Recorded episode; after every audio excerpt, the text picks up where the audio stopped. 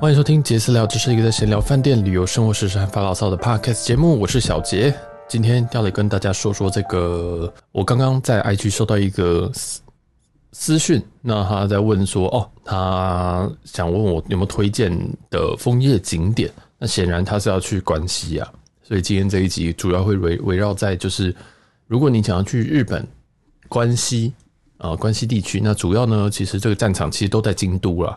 哦，其所以其实可以直接收拢在京都，就是呃有什么要注意的。然后为什么这一期会突然这样录呢？原因是其实现在的这个枫枫的红枫叶的红叶啊变红这件事情已经很久了。其实，在十一月的中旬就已经开始在慢慢的变红。那大概在十一月的最后一个礼拜，大概二十五号左右，已经是所有地所有京都可以的比较有名的看枫叶的这个景点啊，那枫叶都已经转红了。那在大概十一月，好像二十九还呃十一月的二十九还是三十号吧，下了一场大雨。那为什么我知道大雨？因为我在现场，所以我自己的枫叶其实也都没有看到。这样就是，呃，其实下完雨之后，就有很多的叶子会被会被冲下去，所以就会相对来讲会量会比较少，但是不代表不能看，而且甚至有些人会觉得说啊，其实。这样子雨过之后，那个天空会更干净，然后整个看拍的这个景会更好。所以如果最近还是要去的话，还是我觉得还是要去看赏枫的人呐、啊。那我觉得你还是可以去试试看。但是如果你是什么十二月中哇，那我觉得你应该赏不到太多红叶的啦。这样好，那我觉得我想要先从一个东西先切入，就是呃，要怎么样去看这个枫叶啊？那很很简单，如果你不知道去哪边哪些点可以看的话，基本上都会在京都的一些佛寺啊，一在一些这种类似的场所。那最有名当然就是清水寺。那大家可以 Google 一些，例如说赏枫景点二零二二京都什么东西，就是一些嗯、关键字打下去，那想必你就会有非常非常多的结果。但这些结果呢，都不全然是一个最好的结果。什么意思？因为每一个地点呢、啊，跟它每一个地方种植的这种品种，或者是可能温度不一样，或者是海拔不一样等等的哦，其实它的分红时间会不太一样。所以有些地方它可能已经全红了，有些地方它已经红了，甚至已经要结束了，就是已经已经已经已经开始变得黄黄的这样等等的。所以嗯，就是自己要可以要要稍微去做一下这个资料，说哦，如果真的想要赏到分红的话。那你可以去哪边？那如果诶、其实我想看到有一点绿，有点红的话，那我可以去哪边？那如果其实我想要想到三种层次的，又有绿又有红又有黄，那我要去哪边啊？所以其实呃，讲讲得很复杂，对不对？就是大家其实可以先上，比如说 Google Map 上面的评价，呃，跟着的这个这些景点的照片。那有些人部分人会先上传在在 IG 或是 Twitter。所以，我这个人会比较建议，就是去 IG 跟 Twitter 的这个地标的功能直接去找。那如果你不知道什么地标，其实你直接 IG 直接搜这个，用地图搜这个京都的周围，那一定现在一大堆这种枫叶的照片，那你就可以看比较及时的，因为大家其实还是倾向于比较及时的会去把东西放在 IG 或是 Twitter 上面。那日本很喜欢用 Twitter，那我自己对 Twitter 的功能不太熟。所以听说 Twitter 上面有一个叫有一个 Real Time 的功能啊，那你可以直接看现在在这个这些京都的最近有人去过这些疯狂的状况，这样。那 IG 还有很多 Hashtag 啊等等的可以搜寻，我觉得相对来讲不难，只是大家要开始习惯这种年轻人的玩意儿。因为我想其实跟我听跟我一样，跟我就是听我们节目的人，大部分其实可能都跟我呃差不多年纪或者比我更老，所以就是基本上都是我以上的。那就是 I G 的这个搜寻功能啊，非常非常强大。我大概在去年我才知道，原来可以在 I G 搜寻景点，现在已经没有人在 Google 搜寻景点了这样子，所以也给大家参考。那这个都非常及时，非常非常非常有用。这绝对比可能你去问说，哎、小杰，你昨天上你昨天去那边好漂亮，然后我下礼拜去还有吗？我哪知道？真的是我哪知道？所以呃，不是说我不愿意回答你，而是。因为枫况其实现在已经进入尾声了，所谓的见顷是它的见见顷是它的那个红叶，呃，算是全开的状态。对，但是见顷已经其实很多地方的见顷大概在十一月二十号上下，有些十一月十五号就开始了。当然有些地方见景是十一月二十五号，所以假如说你可能十二月一号、十二月二号才去日本的话，那你应该还有机会碰到，但是你就要慎选地方。对，如果你是为了看红叶的话，那慎选地方的守则就是先做好功课。那功课我们刚刚这边都已经简单的教大家了，这样。然后，那我这边我这边先分享呃几个地点。第一个清水寺，清水寺在修建之后非常的漂亮，但是非常的多人，真的是。就是要很有耐心了，哦，就是因为它的位置关系，然后还有这那个地区真的很很很多当日日本人会去，你去的时候其实可能还是有七八成的都是日本人，然后可能还是会两成的嗯外国游客这样。其实外国游客相对来讲已经比嗯已经比疫情前来的少，非常的多。所以呃，如果你现在是能冲的话，我也是蛮建议你现在可以冲一发这样。那清水寺的话有一个。有一个定番的景啦，就是有一个有枫叶跟这个清水寺本身的一个很很好的俯瞰的景，这个是一个非常定番。然后目前我昨天看照片都还是红色的，当然它的叶子我觉得有开始掉了一点，但我觉得还是蛮漂亮的这样，所以我蛮推荐清水寺的。那我自己还会私心再推荐一个叫长吉光寺。那长吉光寺的话，呃，我长吉光寺的话，长是正常的长，吉是寂寞的吉，然后光是光亮的光，寺就是寺庙寺，长吉光寺，它位于岚山这个地方。那呃，有一点点偏，呃，如其实跟清水寺比起来，它是更偏一点点的位置，这样。然后这个地方的话，呃，我觉得它漂亮，它它是需要门票的。清水寺好像也要，对，赏叶枫好像都还是要可能三四百日币。然后这呃这个这个地方的话，我觉得我觉得它风况已经有点开始走下坡了。就是所谓走下坡是从它从最高峰的这个状况开始往下走。但是这边的好处是，你不会只有红叶，你还会有绿叶跟一点黄叶这样，所以就是比较有层次的感觉。而且我上次来这边呢，呃，上次去长吉光寺的时候是十一月二十七号那一天，其实他们说已经建晴了一段时间了，这样。那我不知道是不是结束，因为。我其实这样子逛下来，我觉得，我觉得京都已经红叶已经差不多要结束了，这样，对，我觉得已经也差不多宣告结束了。所以你最近去呢，可能就不要抱太大的期待，这样。那长吉光寺本身门票五百元日币，然后他的其实这边非常非常多摄影师，诶，这边每一个人都是拿单眼在拍照，就是，然后还有一些日本人可能会穿和服啊什么，就是蛮有趣的一个地方啊。我相信其他的清水寺什么一定也很多，但是。因为我没有去，所以我只能跟你讲长吉光寺这样。那长吉光寺本身，我觉得景是蛮漂亮的。那如果可以的话，你可以再尽量往上往上走。对，它是有有这个俯瞰的景。那因为我时间的关系，我就没有走到最里面这样。那如果有时间，我都建议就是往里面走。那我看照片是蛮美的，所以大家可以考虑一下长吉光寺。那另外呢，我还会再推荐一个东福寺。东福寺的话，东福寺的话，其实哈，它是。主要也是赏夜莺，但是它的它有个缺点，但也是它的优点，就是它的门票非常的贵啊，不是夜莺夜夜枫，对不起，夜风这一集都在讲枫叶，没有在讲樱花。如果我口误的话，这个请自动修正。东福寺的话，它的门票非常贵，是三千块日币，三千哦。刚刚都是什么三百、四百、五百的集聚，大部分都是这个集聚，但是这一间三千，所以相对来说，它就筛掉了非常非常多。呃，不不愿意花这么多钱去看枫叶的人，所以这边的人会相对比较少。那我没有去，我没有去，但是呃，听说这边的风况跟呃人群人潮都是还可以接受的，这样子就是还不错啦。他们是说还不错，所以这边推荐一个东福寺。东福寺东边的东啊，福气的福，东福寺。那这些东西我都会放在这个资讯栏哦，我就会我我我会直接把把这些字打上去。所以说你听的。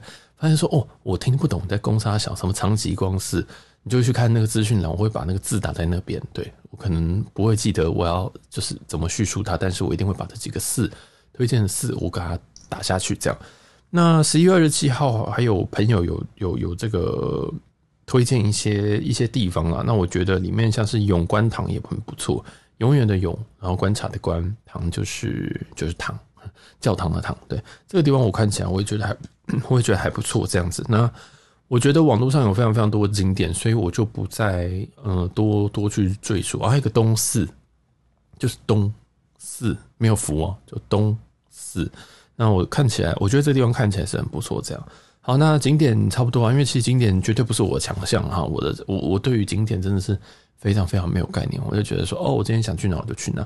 所以呃，景点部分剩下大家请 Google，那我就整理一些我自己看到照片我都觉得哦好想去的地方。但是因为我我我这我这几天有在忙忙忙工作，所以我就一直没有，我就一直没有一直没有去这样子。对，但是如果我有时间的话，我会去的就是刚刚那几间。好，那再来讲一下所谓的枫叶的见晴哦。所谓见晴，其实还是见青哦，我不确定这要怎么念。总之，你在如果你有 Google 这个枫叶相关的东西，它都一定会跟你讲说见青，然后它呃就会告诉你说这个是属于全开的状态。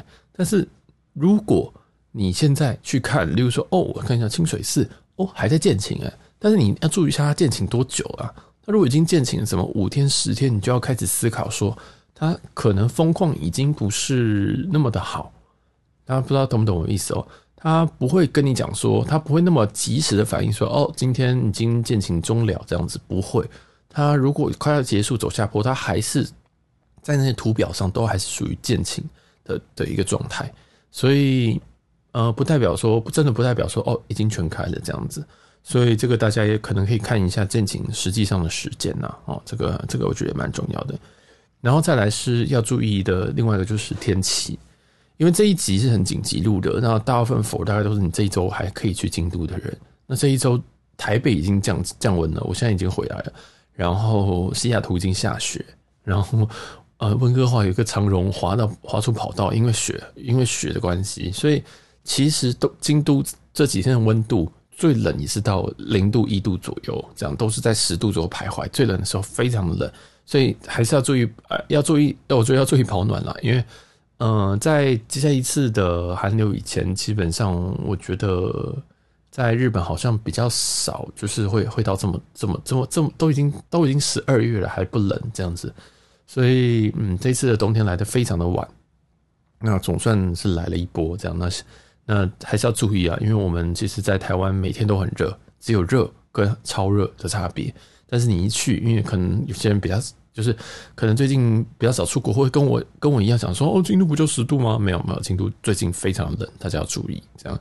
然后还有一些就是天气的部分，因为呃，因为我我有一次规划的时候，我就为什么我会没有去清水寺啊？其实我那天就原本是要去清水寺的夜莺，但是那天下雨。那天下雨，我没有给我自己有个弹性，因为我那我只剩下最后一个晚上，但是我最后一个晚上的那个前两天我没有看天气预报，我就我就自己排，我就想说，好，我今天长崎光寺，明天清水寺，然后如果有空的话，我再去可能东福寺或东寺晃一下这样，但我没有看下雨，我想说，因为因为我不太怕冷，所以我就忘记看天气了，结果下雨，那下雨也不是不能去看夜风，你知道，但是就。就觉得很麻烦，就是那个复那个复杂程度是很高的，因为我还带了一个单眼，然后再带一个再带一个 WiFi 机，再带另外一颗额外镜头、手机、充电器等等等。然后因为我也在工作时间，所以我可能要带电脑，所以我那个背那个整包超级超级重，而且现在京都的人是蛮多的。那如果你之前在枫叶季节有去过京都的话，那嗯、根据当地人说，因为我问饭店的人。那天说哦，没有，现在就算还好，就是以往在 COVID 之前是更多的，但是现在那个人已经多到我已经会开始思考，我是不是对枫叶没有那么有兴趣？大家懂我的意思吗？就是想说，呃，What for 这样当然是很漂亮，没有错，但是我想说，哦，我好像要 balance 一下，好像说不定这辈子看这么一次就好，有一点这样的感觉啊。总之人很多，那人很多会怎么样？就是你我带很多东西就很麻烦，然后公车非常非常非常非常非常的多人。多人多到会 delay，然后日本的交通工具是基本上是不 delay 的哦，基本上是不 delay，就跟可能跟台湾高铁一样，就是你很少看到它 delay，delay 就有大事了。那为什么公车会 delay？我等一下再来再再来说。那我会建议说，在京都，因为其实，在京都这些很多的寺这边都没有地铁，没有没有地铁是到不了的。应该说地铁你可以搭到附近，但是你可能要走十五分钟、二十分钟，或者是更久。所以大部分的人会搭这个公车，你可以走最少的路，但是也就是因为这样，然后当地人也都在这个移动当中，大家也都要做一样的事情，所以公车会非常非常非常非常非常挤。就其实我有一天去了一个景点是琉璃光院吧，是这样念吗？就是一个地一个在东京都比较东北的一个地方。我从我住的地方大概三条三条那一块，我搭公车要搭三十分钟。首先我十二点整的时候我就到那个公车站，我想呃跟着十一点五十分，我想说十二点整有一班，下一班是十二点半，我想说日本人不会迟，只有我会迟到，日本人绝对不会迟到。结果我等到十二点五分，我发现，诶，不太对，不太对耶，奇怪，怎么公车还没有来？然后我就想说，完蛋，日本人不可能迟到，怎么会这样子呢？我想说，嗯，我等错站了吗？看一下地图，没有啊，查一下 Google，查就是我想用我可以的办法去查，发现哎，公车也没有停驶，今天没有什么任何停驶的消息，这样子，日本也不敢罢工嘛。想说，嗯，奇怪，怎么不太对？结果等到十二点十分，我旁边的人都走了，就是原本也一直在等公车的人就走了，你知道吗？我想说，哇，是啊！然后我想说，算了，我再等一下。结果。在等了五分钟之后，公车总算来了。我想说，诶，日本人怎么会迟到呢？后来我发现，我在那个公车上，我就发现了你一切所以然来，就是那公车是满的。那如果你要下车的话，假如说你是最后排的，它其实公车那个结构跟台湾台北的公车差不多。如果你最后面的下车的人，他因为他日本这个京都都是从呃后门下后门上车，前门下车，一定是这样。那不像台，不像可能台台北目前的公车都是你前前门后门都可以上车，都可以下车，你只要逼就好。那在京都这边都是后后门上，前门下，讲到从司机旁边下。所以如果你是走最后一排的人，你坐在最后一排，你在一个满员的情况下，你在一个完全动不了情况下，你要从最后面这样走到前面是很可怕的事情。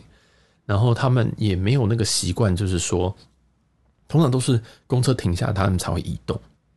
所以，如果今天到站，但是公车是满的，你坐在最后一排，你就要一直不好意思、不好意思、不好意思往前走。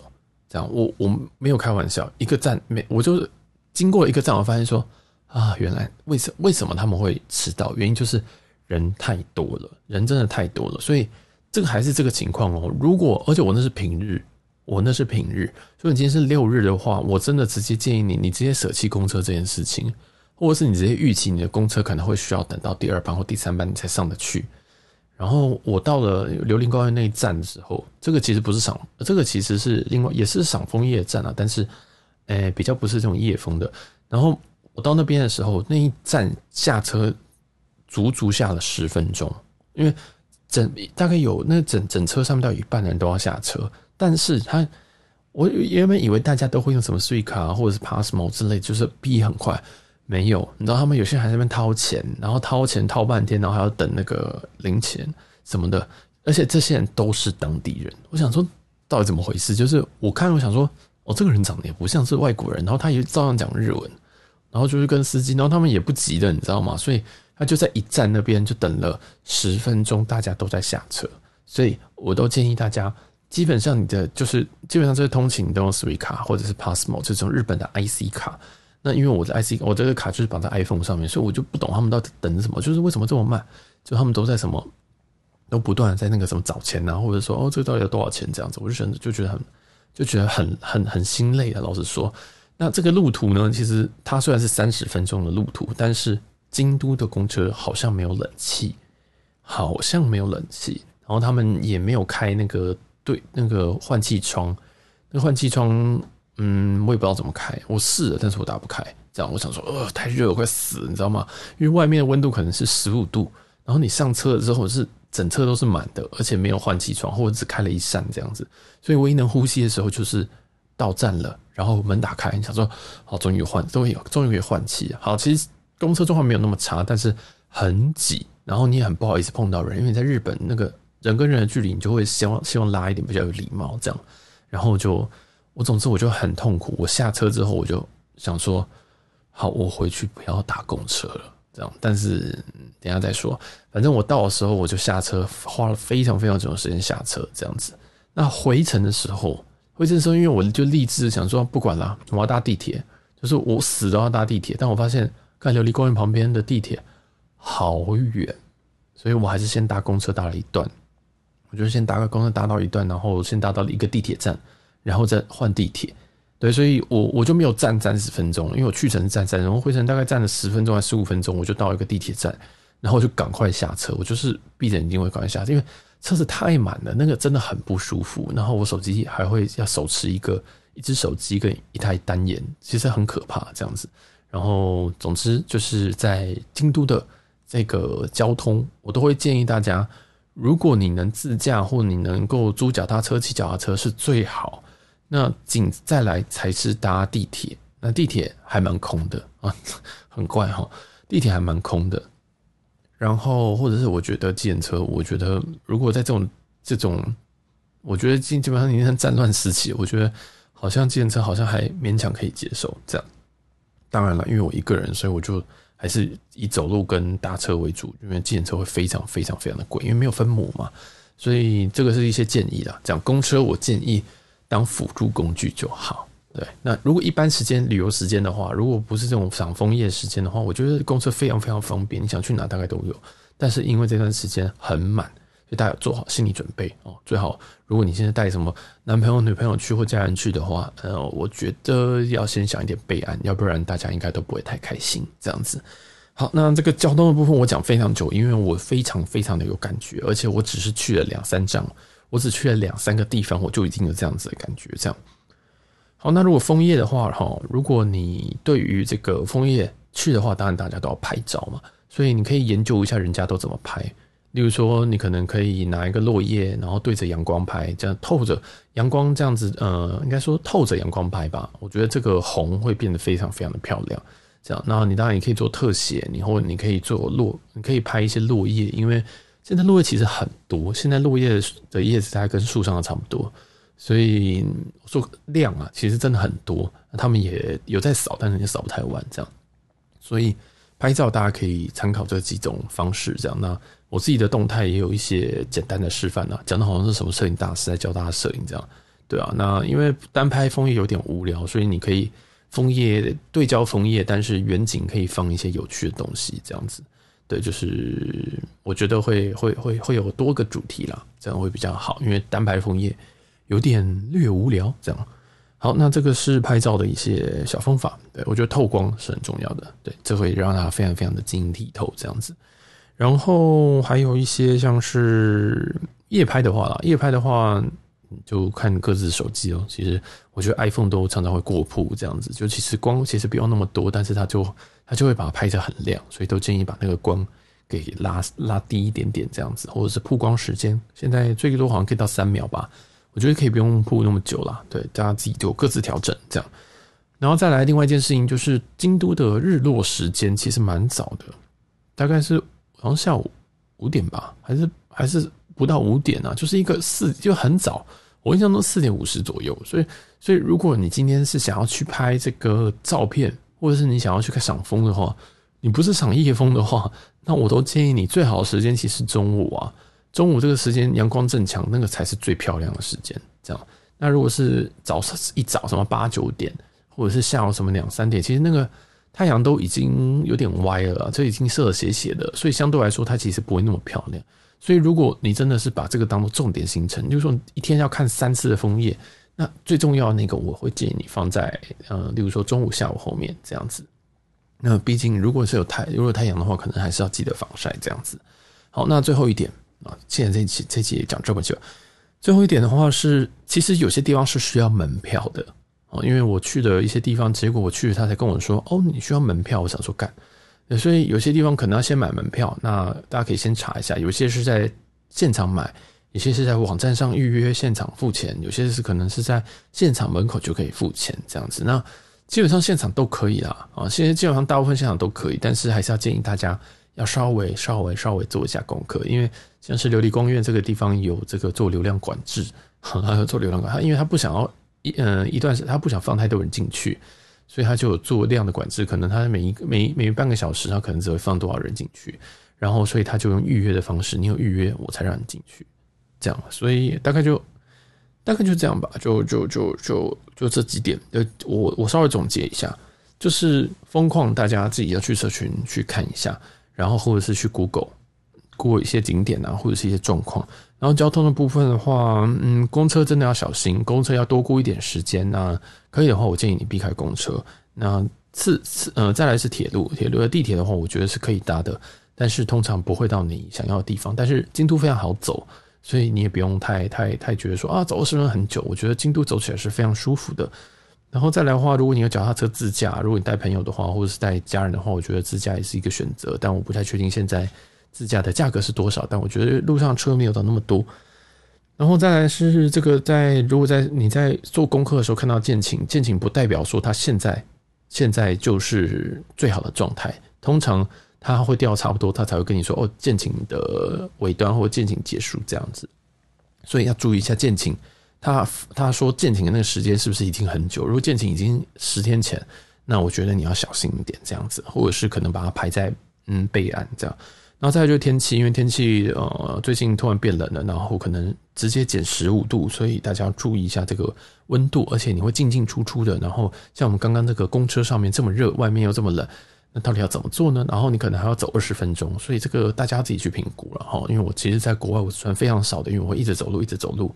所以我本身对这件事情是没有太感冒，但是如果你今天是穿一个羽绒大衣去，想说哦，我要我要抗战这个京都零度，但是你穿这个去赏赏枫，我觉得你会热疯，你上那个公车，你上那个地铁，你就会死掉。所以建议，如果你一进到这个地方，马上把你的外套脱掉，这样，然后把它放到包包里或什么的，对。然后再来就是一些拍照的小建议啦，那自己往前听。还有日落时间，大家估一下，不要以为五点钟你还可以看到。可可以看到枫叶，其实你大概四点多的时候，那个枫叶光已经不太正确了，这样子。